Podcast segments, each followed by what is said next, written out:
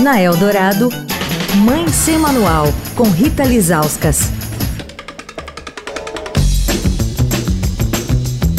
Oi, gente, Mãe Semanal de volta essa semana falando sobre o período de adaptação das crianças na escolinha. Tá difícil por aí?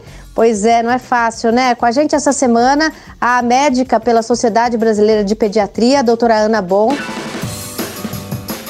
Doutora, a adaptação, dependendo de cada criança, demora um tempo, né? Mas geralmente, nas primeiras semanas, os pais são convidados a ficar na escola, né? Num lugar não muito visível mas que a criança possa recorrer, se chorar, né, para não sentir tanto. É uma ruptura de casa, né? Mas depois de um período dá tudo certo. Essa adaptação se encerra? Eu acho que é, é bem importante entender que não existe um prazo, né? Que isso depende muito do contexto da, da própria criança. Então, contexto familiar, por exemplo, é muito comum o segundo filho se adaptar um pouco mais rápido, porque tem um irmão lá e ele está acompanhando, né? Então depende da idade da criança, depende do próprio ambiente. Então, uma criança que às vezes já frequentava, sei lá, brinquedoteca com outras crianças, já tem, já saía mais de casa ou não. Então, entender que depende do ambiente e do contexto é importante para a gente falar de prazo, né?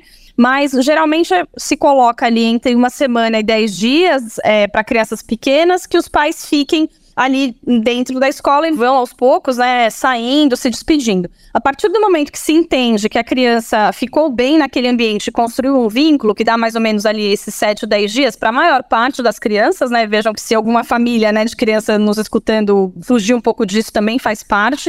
A partir desse momento, a gente precisa fazer despedidas mais rápidas. Então, entregar, é esperado ainda que tenha choro, porque a, a criança pequena, abaixo de 4 anos, ela é muito imediatista, ela não consegue conceber que ela vai se divertir na escola, que ela gosta daquela tia fulana de tal, ela só capta naquele momento que a mãe ou o pai estão indo embora, que são figuras de extrema importância. Então esse choro, ele permanece às vezes por bastante tempo.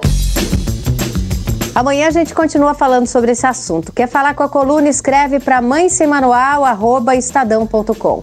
Rita Lisauskas para a Rádio Dourado, a rádio dos melhores ouvintes. Você ouviu Mãe Sem Manual, com Rita Lizauskas.